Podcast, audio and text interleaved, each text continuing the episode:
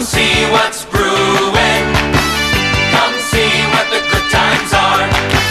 Come see what the brewers are doing. Come on and cheer a superstar. Be a believer in brewer fever. It's fun to join in the cheering. Stomp your feet, clap your hands. You're part of the team sitting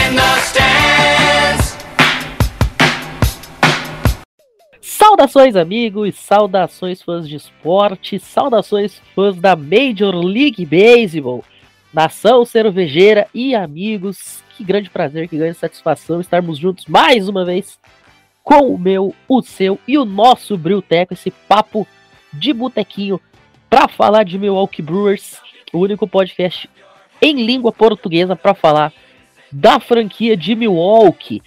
Hoje, décimo episódio sendo gravado aí na quinta-feira, dia 18 de agosto, pela primeira vez, Rodrigo. A gente tá gravando numa quinta-feira, né? Muito boa noite, estamos aqui hoje para falar dessa série que aconteceu e terminou hoje cedo contra os Dodgers, um split, né? Que para mim até ficou de bom tamanho empatar em 2 a 2 com o melhor time da liga. E já falar um pouquinho sobre a série que vai ter contra o próprio Dodgers em Los Angeles na semana que vem. E também as duas séries que vai ter contra o Cubs. A gente vai ter aí duas semanas jogando só contra os mesmos dois times. E até por isso a gente tem dois convidados especialíssimos que eu vou apresentar daqui a pouquinho. Mas, Rodrigão, estamos aí de novo. E hoje não precisamos tomar gimo, que a coisa tá um pouquinho menos ruim do que estava na semana passada. Salve Matheus, salve amigos da mesa. Eu queria voltar aqui com mais animação, com notícias espetaculares, que a gente voltou para líder da divisão, que a gente está dentro dos playoffs, mas não, não estamos.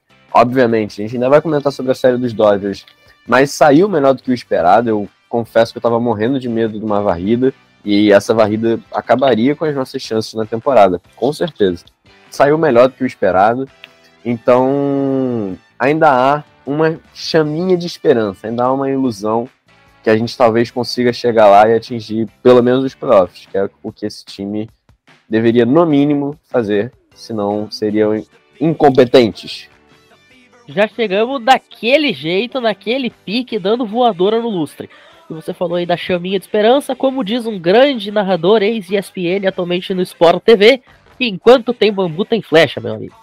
Bom, como a gente falou, a gente abre o programa hoje falando sobre a série contra o Los Angeles Dodgers. A gente tem um grande convidado especial aqui hoje, torcedor do Los Angeles Dodgers, para fazer o programa junto com a gente, Gabriel Ruiz. Muito bem-vindo ao Brilteco. A primeira rodada é por nossa conta. E, como eu falei, a série acabou sendo talvez até mais interessante para nós do que para vocês, né? Dadas as condições das duas equipes. Muito boa noite, bem-vindo ao Brilteco. Boa noite, boa noite a todo mundo que está aqui, ao pessoal que vai ouvir o Bruteco, é um prazer enorme estar aqui. E é isso mesmo, eu achava que o Dodgers ia vencer a série, com até uma, uma certa tranquilidade, mas infelizmente o ataque deixou a desejar bastante. Nossa, eu queria um ataque que deixasse a desejar como o dos Dodgers deixa, viu? Porque os caras simplesmente anotaram corridas em todos os jogos. Hoje os caras estavam se recusando a perder, tava 5 a 0 Tava lá o pessoal metendo triplo. É, os caras estavam se recusando a perder, pô. Eu falei assim, cara, esse time é complicado, viu? Tanto é que até brincaram no Twitter, pegaram o line-up de hoje do, dos Dodgers e falaram assim: se não fosse o pitcher que jogou e fosse o Kershaw, esse aí com certeza seria um time de MLB The Show, entendeu? Não é um, uma coisa normal o que acontece lá em Los Angeles. Eu queria ter esse ataque, viu? É, eu queria também ter um ataque pipoqueiro como esse do Dodgers, tá? Bom, como eu falei, a gente vai falar também hoje aqui sobre as duas séries contra o Chicago Cubs, o nosso rival logo ao sul. Thales Kuhn, que grande prazer, meu grande amigo, ter você aqui hoje pela primeira vez. A gente que vive se zoando aí nos grupos de beisebol mundo afora. Muito bem-vindo ao meu teco. A primeira rodada é por nossa conta. Teu time esse ano não tá exatamente uma coisa muito interessante, mas deu uma engrossada legal contra os Brewers já em várias partidas, inclusive naquela série inaugural da temporada. Por favor, não engrosse o caldo de novo, é só o que a gente tem a te pedir. Fala galera, boa noite, boa noite Matheus, Rodrigo, Gabriel, a todos que estão nos ouvindo. Rapaz, eu não espero menos de 3 a 0 nesse final de semana, hein, cara. Não espero, tô extremamente iludido. Wilson Contreras MVP. E é isso aí, cara. A gente tá aqui pra atrapalhar, né? Rebuild é isso, né, cara? Rebuild é resenha pura e zoar o amiguinho quando ganha, esses joguinhos picados que a gente consegue ganhar na, divisão. E o resto é só resenha e, e ver a garotada brilhando. Mas esse fim de semana é 3 a 0 cara. Infelizmente não vai ter como pra vocês, não. Tá ousado, menino cu aqui. Logo depois da vinheta, então, tem muito brilteco comigo, o Rodrigo, o Gabriel e o Kuhn para tratar dessas duas semanas de Milwaukee Brewers, de Cubs e de Los Angeles Dodgers. Logo depois da vinheta.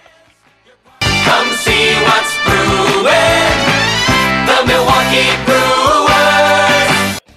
Muito bem, agora sim, vamos começar a falar de Milwaukee Brewers.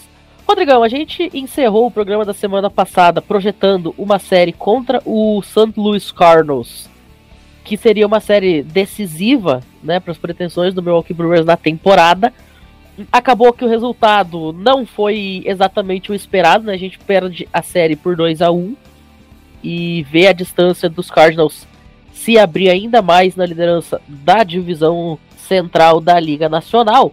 Queria que você falasse aí rapidamente suas considerações para essa série que acabou, só para não deixar passar em branco, antes de a gente começar a conversar aqui com os meninos.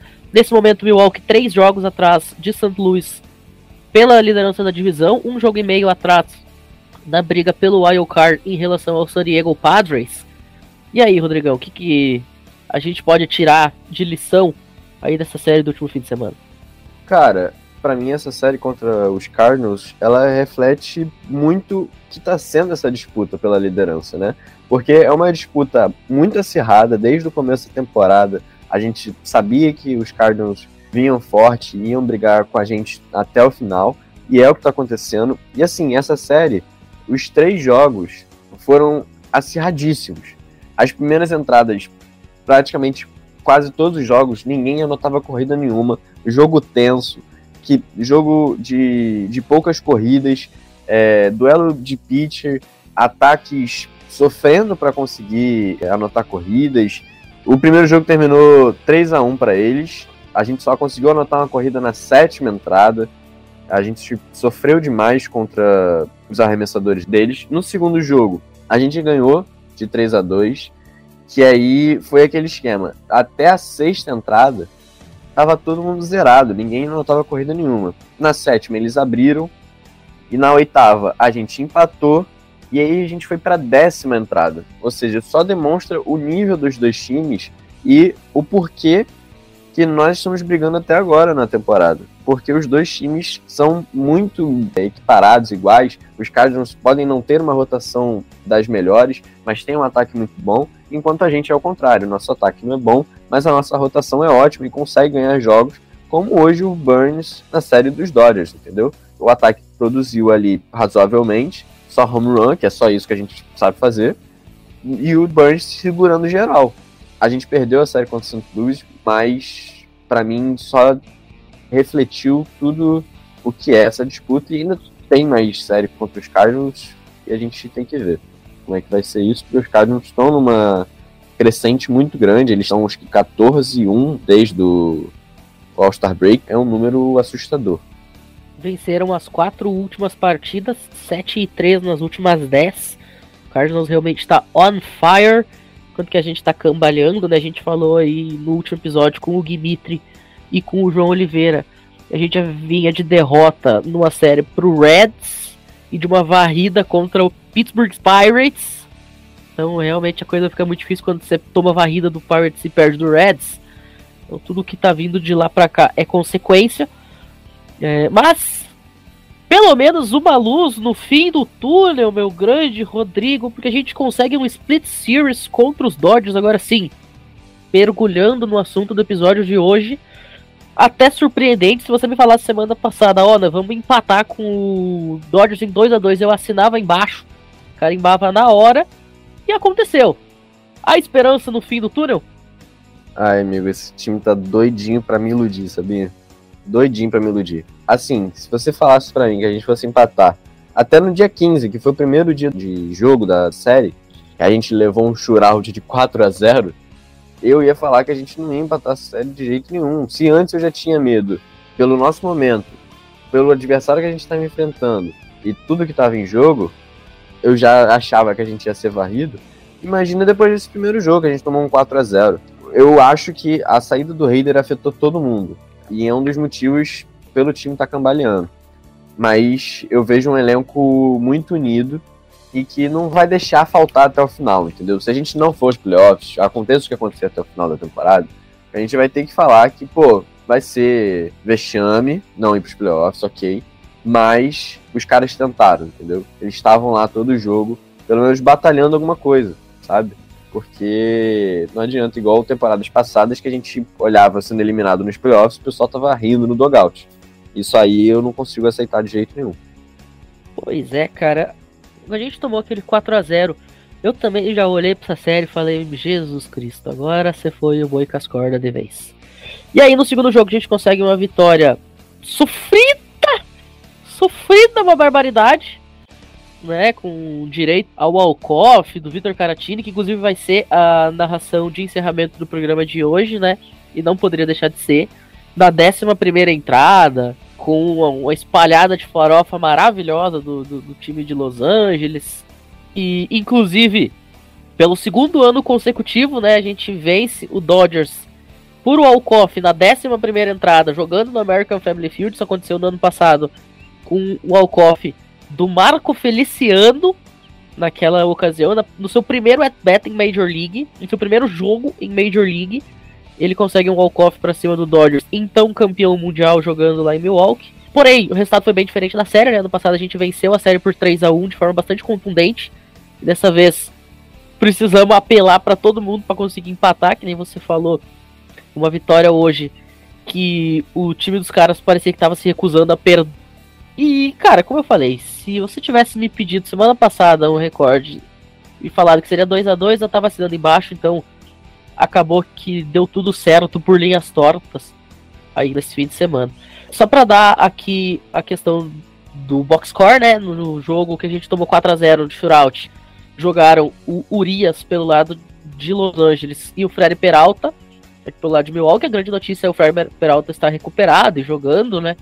Principalmente pensando aí no eventual setembro e outubro, que vão ser de absoluta decisão, né? Então ter o Fred Peralta ali de volta como terceiro homem da rotação é fundamental.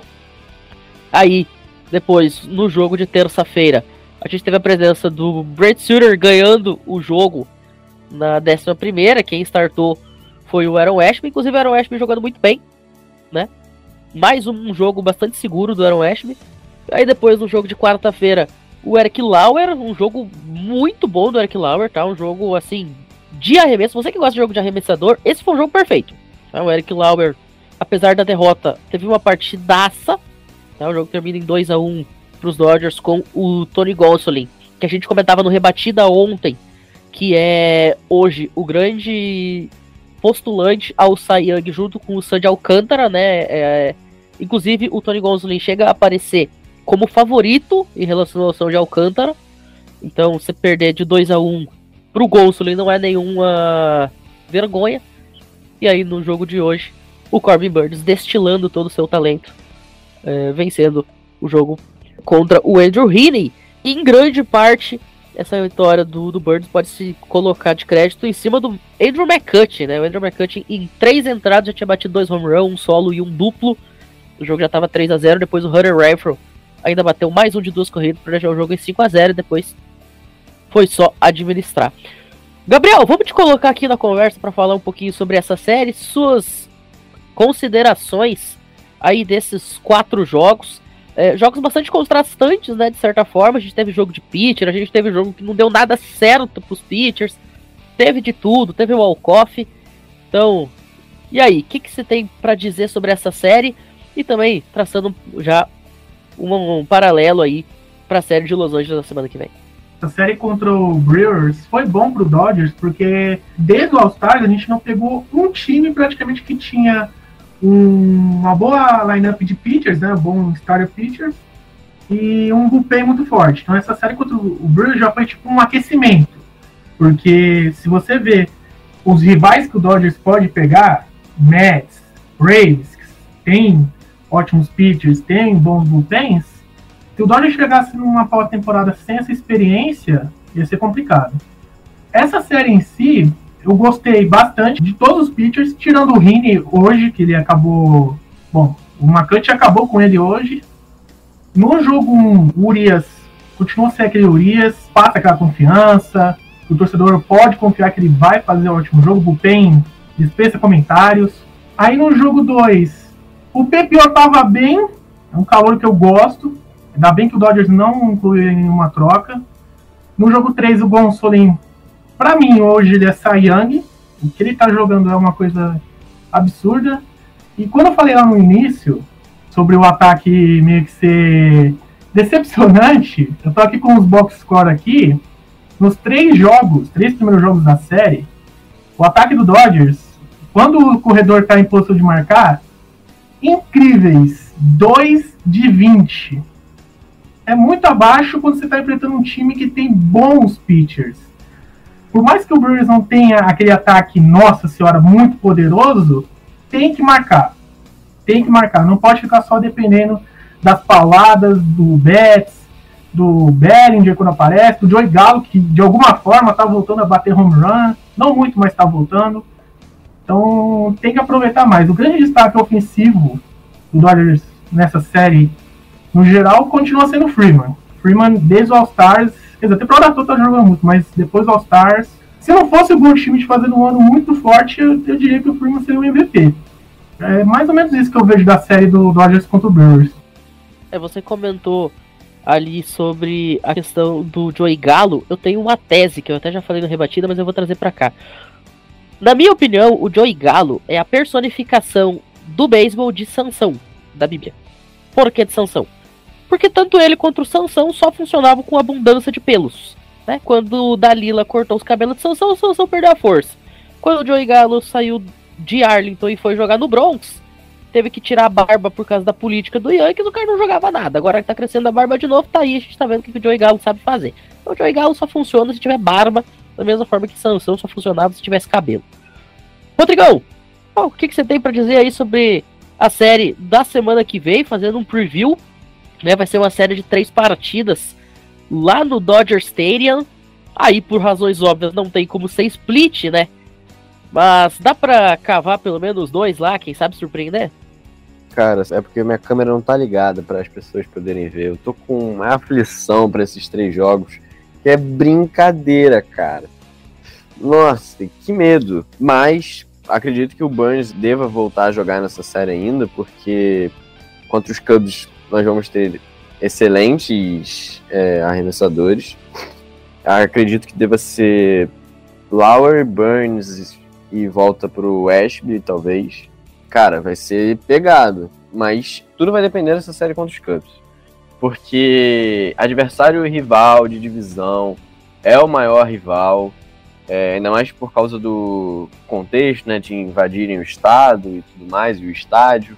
Vai ser pegada essa série contra os Cubs e se ganhar, dá uma moral absurda. Ainda mais porque Assim, eu não vejo os Cardinals tropeçando tanto assim para Arizona. Arizona até que começou bem, mas né, já caiu um pouco. Mas se esses fatores se combinarem, a gente conseguir, sei lá, não vou nem botar uma varrida contra os Cubs, porque os Cubs adoram aprontar e são um time cascudo, não tem jogo fácil contra eles, todo mundo sabe disso. Se a gente conseguir duas vitórias e ganhar a série, e dependendo do que acontece com os Cardinals lá, o time vai com outra mentalidade para Los Angeles, entendeu? Mas, pô, se perde pros Cubs dois jogos, ou é varrido, os Cardinals abrem muito, o time já vai, não vou falar que vai de moleza, porque eu falei, o time é unido, é guerreiro e vai lutar. Mas, sabe, já vai com a mentalidade de, putz, a gente deixou escapar, a gente deixou passar essa oportunidade. Então, para mim, a série contra os Cubs vai ser fundamental para essa sequência ir para esse jogo contra o Los Angeles, que, pô, é difícil você ganhar lá. O time já é bom. A gente suou para ganhar em casa. Imagina para ganhar fora de casa. Vai ser muito difícil. É, e é engraçado, né? Porque as séries, elas são tão espelhadas que elas acontecem nos mesmos dias que aconteceram aqui nessa semana, né? A gente teve a série dessa semana começando na segunda-feira e se estendendo até hoje, quinta, a série de Los Angeles vai ser também da segunda-feira, só que daí até a quarta, né? Porque, como eu falei, são três dias, quinta-feira é day off. E aí, cara, vai ser a mesma situação também na série contra o time dos Cubs, que acontece nessa sexta-feira até o domingo. A série aqui no American Family Field, né? Jogando em casa. E aí, depois, na semana seguinte, também começando na sexta-feira até o, o domingão, a segunda série que vai ser em Chicago, lá no Wrigley Field. Kun, quer fazer algum comentário sobre essas séries? Olha, é só que a próxima série do contra Dodgers, eu acredito que seja bom vocês realmente irem muito bem, porque nesse mesmo timing o Cubs vai estar enfrentando o Cardinals e não com a melhor parte da rotação. Né? A melhor parte da rotação a gente vai usar nesse final de semana contra vocês. Então, assim, a probabilidade do Cubs assim, clubismos à parte, né? Eu não sou uma pessoa tão clubista.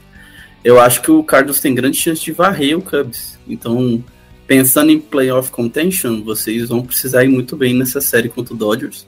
Tem que mudar o mindset e tentar ser um pouco mais agressivo do que vocês foram durante essa série, essa semana. Só continuando na série da semana que vem, tô aqui com o sitezinho aberto. Se for correr tudo planejado, o primeiro jogo vai ser Urias contra Lauer, o segundo é Gonsolin contra Burns, jogão, e o terceiro é Rini contra Ashby. Nesse jogo, provavelmente o Dodge já vai ter um scout melhor sobre os pitchers do Brewers. Eu acho assim, se vocês vierem de derrota pro Cubs, a chance de varrida é muito grande, porque o Dodgers vai recuperar, vai ser uma série de três jogos agora contra o Marlins. E o Alcântara só joga o terceiro jogo. E mesmo assim, eu acho que o Marlins não arranca nenhum jogo do Dodgers na próxima série. O Dodgers vai vir com sangue nos olhos. Então eu vejo assim, se o Brewers não ganhar a série contra o Cubs, a chance de vocês serem varridos em Los Angeles é grande e a temporada de vocês vai pro saco praticamente. É, exatamente. A nossa temporada ia pro saco se fosse varrida agora. O que a gente fez foi só, tipo, joga mais pra frente que a gente vai ver se dá para continuar. Porque ia ser agora. A temporada com a varrida ia pro escambau, porque o Cardinals ia abrir 7 ou 6 de diferença. Hoje tá 3, você já fica tipo, meu Deus, já é complicado. Se fosse 7, 6 jogos na frente, filho, aí ninguém ia pegar, não ia pegar nunca. Sem pressão, né? Logicamente, sem pressão. Não que a gente esteja fazendo terra arrasada, né? Não, claro que não.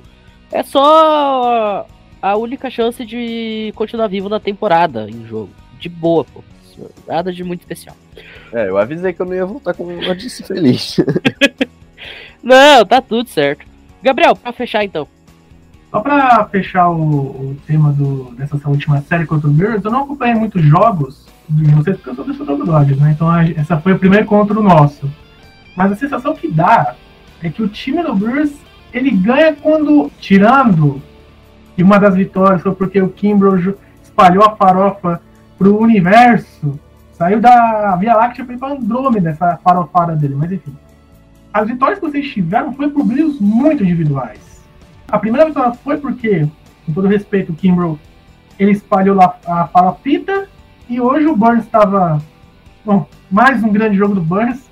Dá até ódio quando ele tem um jogo desse. Eu fico feliz quando eu vejo um pitcher jogando muito e mas quando é o meu pitcher, quando é o adversário, é complicado. Mas o Burns fez mais um jogaço e uma cutting, cara. O Rini duas vezes teve dois strikes. Duas vezes. Só que ele toma o home run.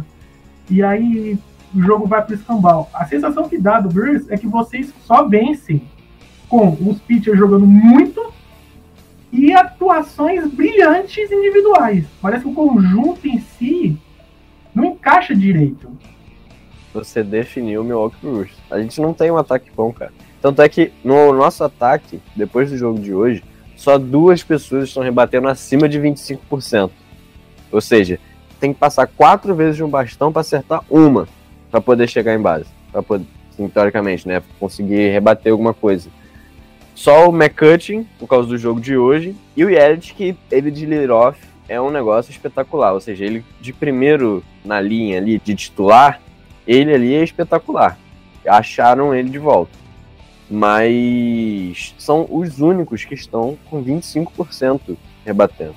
como é que você quer, sabe, almejar alguma coisa? Como é que você quer ganhar alguma coisa se seu ataque não consegue bater uma vez a cada quatro? Sim, é, é isso que eu, que eu apontei. Porque, tipo, na série toda, acho que em todos os jogos, parece que. Tirando né, o Yelich, que já foi candidato a MVP, perdeu pro Bellinger. O Bellinger também que não tá essas coisas. Não, o Yelich ele foi MVP em 2018, né? E depois perdeu em 2019. Ah, é verdade, verdade. Ele foi em 2018 e foi em 2019, só que, né, a gente não vai comentar sobre isso. não, não vai colocar isso, mas tudo bem. É, eu esqueci disso em 2018 que ele foi MVP. Só que é, é, isso mesmo, tipo, o Yelich é aquele cara que você tem certeza que ele vai ser o, a ameaça. Por exemplo, no ataque do meu time, a principal ameaça do Lirota é o Betts. Né? O Betts que é o Lirota do, do Dodgers. Mas tem, assim, Dodgers os nove são ameaças, mas enfim. O, no ataque do Brewers, a série toda eu tinha medo só do Yelich. E talvez do McCutcheon, mas o resto, tipo, muito abaixo. E almejar playoff, dependendo só de pitchers, é muito complicado. É, você tem toda a razão. E eu achei muito legal o momento que você falou que parece que o Milwaukee depende muito de atuações individuais. Só parece, achei isso muito fofo. Só parece. Bom, gente, passando a régua então nessa série contra os Dodgers, logo depois da vinheta tem as duas séries contra o Cubs, com a presença aqui do Kun, que tá todo entusiasmado, o time dele ganhou, o William Contreras jogou e não foi pouco nessa quinta-feira, então depois da vinheta tem série contra os rivais do Sul. Come see what's brewing. The Milwaukee Brewers. Bom, vamos falar agora sobre essa série contra o Chicago Cubs. É, um rival que a gente já fez algumas partidas aí nessa temporada, com resultados bastante conflitantes entre si. Né? Já teve jogo que a gente nadou de braçado, teve jogo que nós tomamos surra em cima de surra do Seiya Suzuki.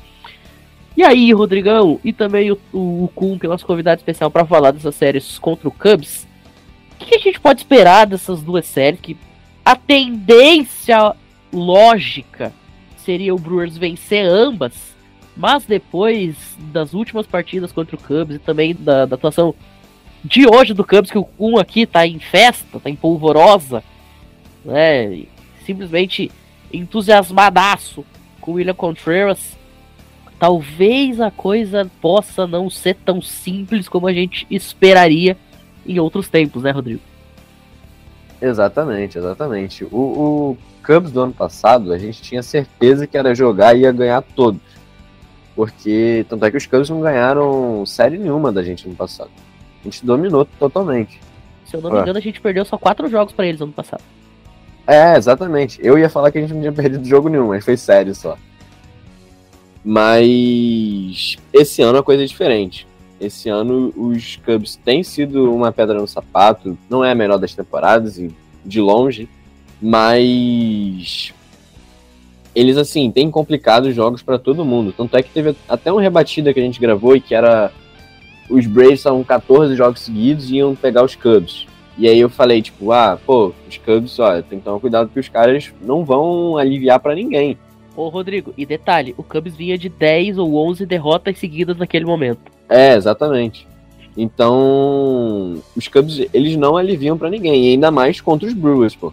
Contra os Brewers, é, em Chicago, é lá no Wrigley Field, lá naquele negócio lá naquela cerca lá de cerca viva, negócio maluco. O negócio vai ser tenso, mas é aquilo que a gente falou. O time que quer buscar alguma coisa, quer chegar nos playoffs, tem que ir para cima dos Cubs. Não pode ficar de, ah, vou ficar dependendo de home run aqui, tentar achar alguém, sei lá, no momento divino, como estava dizendo o Gabriel, e para tentar ganhar, porque os Cubs não vão facilitar. Os caras vão estar tá com a torcida, com a pressão. Todo mundo sabe da rivalidade que é.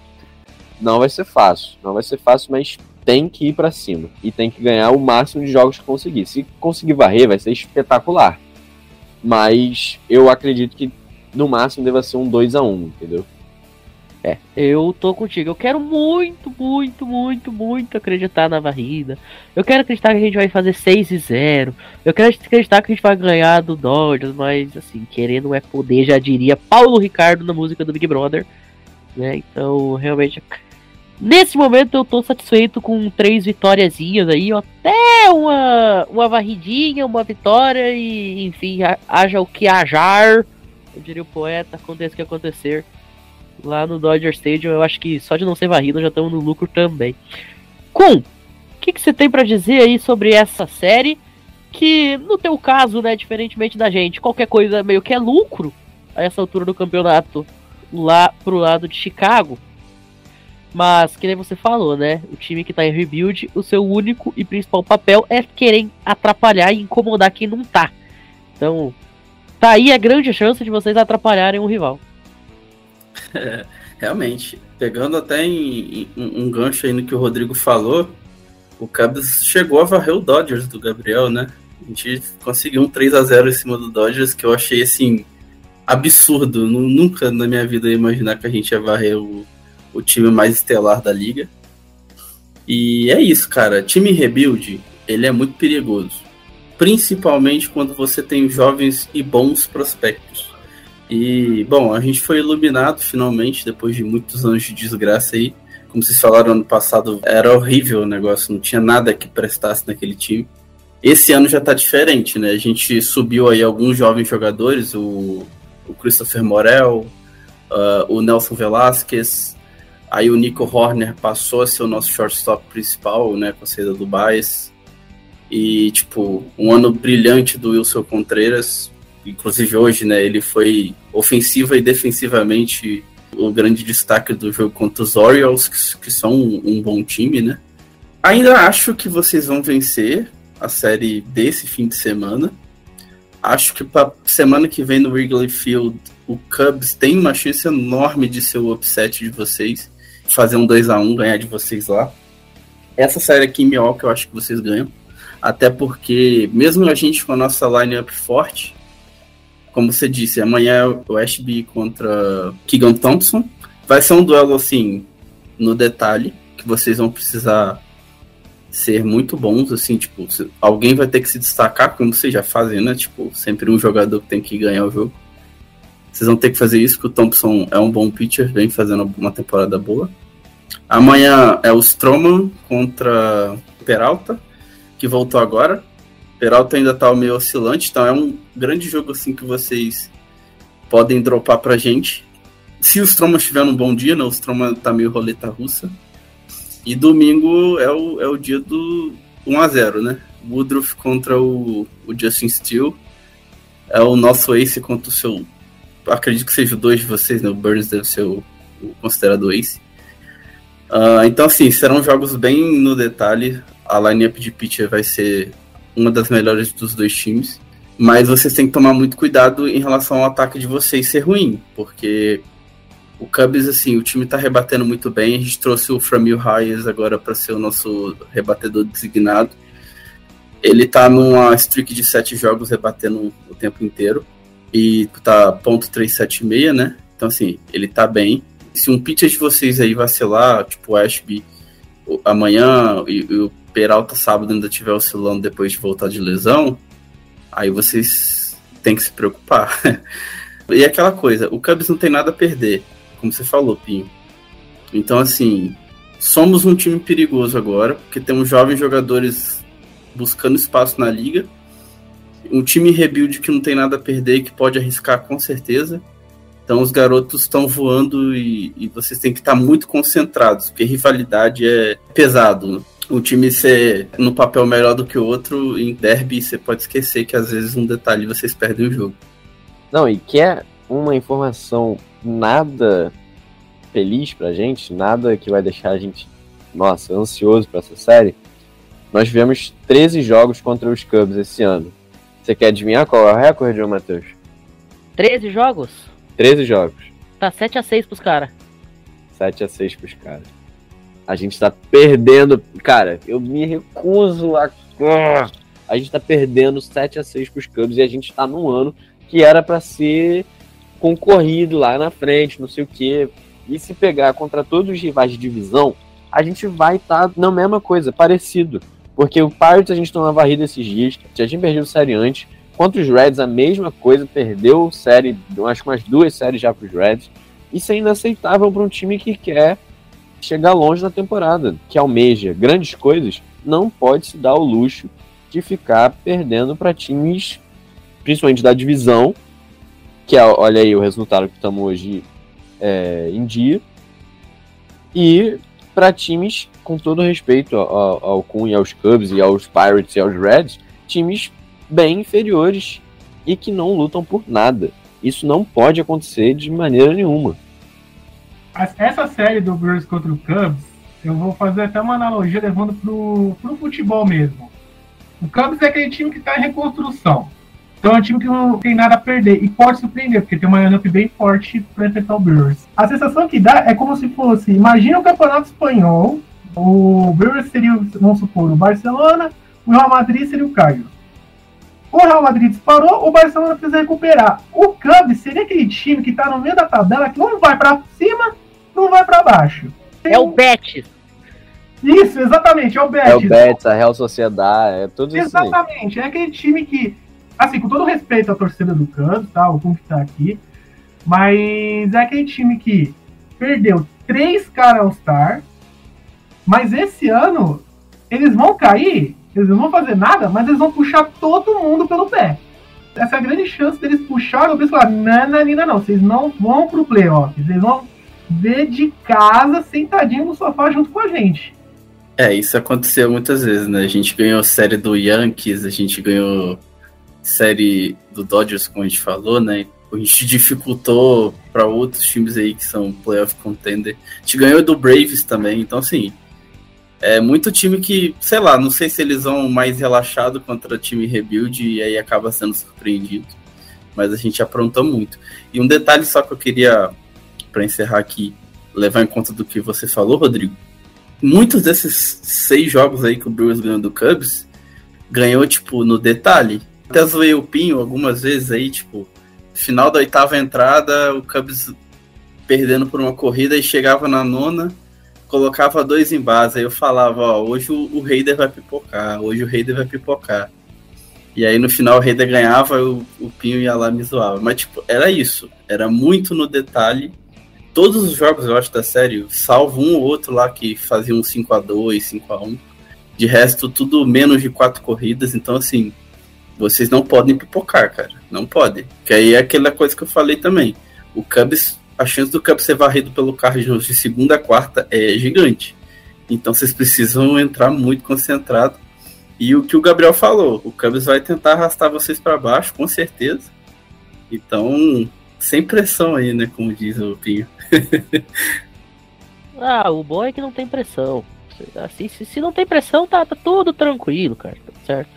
Uh, alguém quer fazer uma aposta de placar dessas séries aí, de bate-pronto, sem pensar muito, sem explicar muita coisa também? Simplesmente na base do chutômetro, encarnaram o polvo Paul aqui. E aí? Realista ou o que eu quero que aconteça? Não, placar não é real, cara. Vai ser 2x1 um contra os Cubs e 2x1 um Dodgers também. Não tem jeito. Não vai fazer muita coisa lá. 2x1 um pra quem? 2x1 um a gente contra os Cubs e 2x1 um Dodgers contra a gente. Ah, tá. É, eu imaginei que fosse isso, mas só pra deixar certo. Gabriel, quer fazer uma aposta da série contra o teu time? Ah, cara, eu acho que vai. Sinceramente, em LA, Urias e Consul nos dois primeiros jogos. Vou apostar num 3x0 Dodgers. Eu acho que vai ser varrida, cara. Eu acho que o ataque vai ficar mais esperto agora. Xi. Um, contra o teu time, o que, que tu acha? Cara, essa semana 2x1 Brewers e semana que vem 2x1 Cubs. Eu vou apostar num 2x1 pro Brewers em ambas e um 2x1 pro Dodgers na série lá de Los Angeles. Eu não falei no a série em Milwaukee contra os Cubs. Manda. 2x1 Brewers em Chicago, 2x1 Dodgers em Los Angeles e 3x0 Brewers em Wisconsin. A gente vai ganhar em casa e vai ser varrido. E aí depois vem os Pirates, a gente vai varrer também e vai voltar tudo de novo e os Brewers já são campeões da World Series, brincadeira. Meu Deus do céu. Enquanto isso, Okun, você tá num dia bom, né? Porque teu time ganhou de uma forma até bastante contundente hoje. E agora, Cairo Santos acaba de anotar o primeiro field goal do jogo lá no Lumen Field contra o Seattle Seahawks. Brasil! Brasil!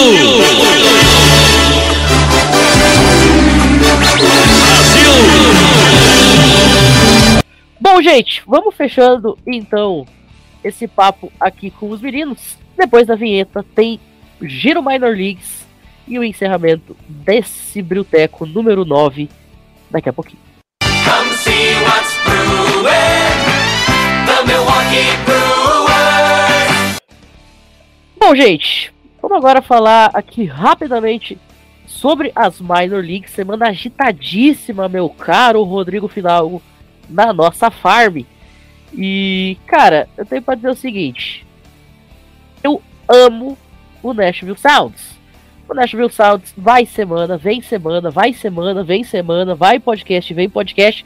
Os caras só me dão alegria. A gente segue líder, mais líder do que nunca, lá na International League, na AAA. São 67 vitórias, 45 derrotas. Pertinho ali do ponto 600, são 598 o aproveitamento. Tudo bem que tá 5 e 5 aí nos últimos 10 jogos, né? Um recorde igualado. Mas tem gordurinha para queimar. São dois jogos de vantagem para cima de Columbus e sete jogos de vantagem para cima do terceiro colocado, tá? Então o playoff tá bem encaminhado lá em Nashville. O que não pode ser dito a respeito dos demais times da nossa farm, viu? Lá na Double A, em Mississippi, o Biloxi Shuckers aparece com 21 e 20 de recorde nessa segunda fase lá da Double A. São ponto .512 o aproveitamento. São seis vitórias nos últimos 10, isso é importante dizer, né? Vem numa streak de vitórias. Mas tá cinco jogos atrás do líder da divisão, que é o time de Montgomery, como eu já falei no programa da semana passada. Nenhuma das equipes dos Brewers, nem da Double A, nem da High A, nem da Low A ganharam a primeira fase. Então, para chegar aos playoffs, só se for campeão dessa segunda metade e tá feia a coisa pro Biloxi Shuckers aparentemente não vai ser esse ano que vamos ter playoffs lá no Mississippi para os Brewers. Na High o Wisconsin Timber Rattlers, o time mais próximo né, da nossa farm system, é, da franquia principal, geograficamente falando, tá com 22 e 22 na segunda fase da High ponto 500 por obviedade, são três jogos e meio atrás do Beloit. Também aparentemente não vamos ter playoffs lá para os Timber Rattlers.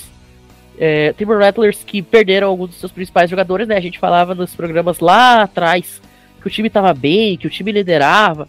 Aí o Sol Frelick acabou subindo. É, a rapaziada que foi escolha recente dos drafts foi subindo de categoria. E aí o Timber Rattlers acabou entrando nessa maré ruim aí ao perder seus principais prospectos. Algo parecido acontece lá Low A com o Carolina Mudcats time tá 23 e 21, são ponto 523, portanto, no aproveitamento, 5 jogos e meio de desvantagem contra Fredericksburg. Como eu falei, provavelmente o único que vai conseguir chegar aos playoffs é o Nashville Sounds. Já nas categorias de Rookie Class, na Arizona Complex League, o Brewers Gold tá com 28 e 21, né? São 7 vitórias nos últimos 10 jogos, apenas 3 jogos de desvantagem contra o time dos Reds. Talvez o time lá do Brewers Gold em Arizona possa ainda trazer alguma esperança. O mesmo não se pode dizer do Brewers Blue, também da Arizona Complex League. O time tem 19 vitórias e 30 derrotas. Não tem aproveitamento nem de ponto 400, são 388, 3 vitórias apenas nos últimos 10 jogos. 12 de desvantagem contra o Reds, os dois times jogam na mesma divisão, né? Por isso o mesmo líder. Na Dominican Summer League é algo similar, tá? O time número 1 um dos Brewers aparece com 26 vitórias e 27 derrotas. São apenas 4 vitórias nos últimos 10, 9 jogos e meio de desvantagem em relação ao Texas Rangers. E o time número 2 está pior ainda. São 21 vitórias, 34 derrotas, ponto 382 de aproveitamento, 4 vitórias também nos últimos 10, 15 jogos e meio de desvantagem. Então, realmente uma semana deplorável aqui de giro minor leagues, com exceção da AAA, Nashville, como eu falei, segue de vento em popa. Inclusive, a gente estava falando mais cedo no grupo do WhatsApp que talvez até mesmo o Nashville Sounds vai perder alguns jogadores pensando no ano que vem, né? A gente falou na semana passada que quatro dos cinco principais prospectos do nosso time, o Sol Frelick, o Bryce Turang, é, e outros jogadores estão todos jogando em Nashville, né? Isso explica também o sucesso do Nashville Sounds e pro ano que vem é possível que boa parte dessa turma esteja jogando em Milwaukee com a franquia principal. Então, quem sabe aí o farewell seja positivo. Imagina aí, rapaziada se despedindo e indo para Milwaukee com o título da AAA, hein? Que legal que seria. Bom, dito isso, a gente encerra o programa de hoje. Quero agradecer muito aqui a presença do Gabriel e do Kun. Voltem sempre. Se quiser deixar algum recadinho aí, fiquem bem à vontade. Bom, agradecer você, Pinho, pelo convite, cara. Primeira vez que eu tô participando de um podcast sobre beisebol. Quero aparecer em outros, né, claro. Mas é essa primeira experiência, né, de falar com um certo clubismo também, né, que é a melhor coisa, cara. Assim, todo respeito. A melhor coisa é bater aquele papinho, papinho de bar, com clubismo, sempre liberado. Foi um prazer, cara, participar. Eu também quero agradecer o convite. Fico honrado aí pelo convite de vocês. Sempre bom falar um pouco mais de beisebol. É, não fazia um podcast há mais de dois anos, né, desde que eu deixei a equipe do NoFlex. Eu gosto muito, então fiquei muito feliz com o convite. Sempre que quiserem, estou à disposição, é um prazer, uma satisfação. Muito bem. Rodrigão, até a semana que vem. Valeu, rapaziada. Valeu todo mundo que escutou até agora. Com o Gabriel, muito obrigado por terem aceitado o convite. Eu não conhecia vocês, mas se o Matheus chamou, a gente confia. Vocês são gente boa pra caramba e é sempre bom estar tá falando mais é, sobre beisebol, aumentando a comunidade, mais gente participando e mais pessoas falando sobre o beisebol, esse esporte maravilhoso que nem todo mundo tem oportunidade ou dá a oportunidade de conhecer. Então, muito obrigado a todo mundo que escutou até agora. Obrigado os dois pela participação. Semana que vem estamos de volta, Matheus. Valeu, gente. Com a Miller na mão, a gente se despede. E vamos deixar os créditos aqui da narração da semana passada que eu acabei não dando. Para quem não entendeu, não percebeu, foi aquele home run salvador do Hunter Rifle na virada espetacular contra a equipe do Colorado Rockies na décima entrada, com dois eliminados e dois strikes na contagem.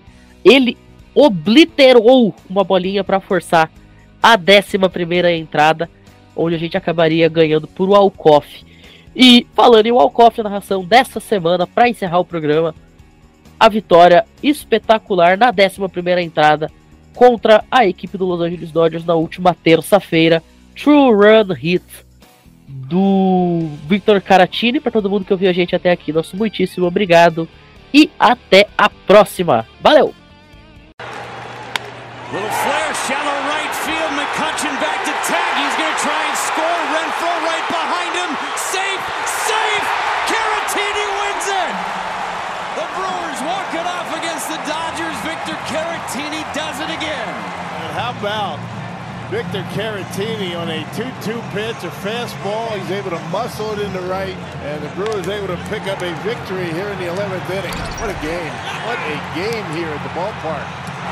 Victor Caratini, second time this year. He's got a walk-off knock. This time the two-run single.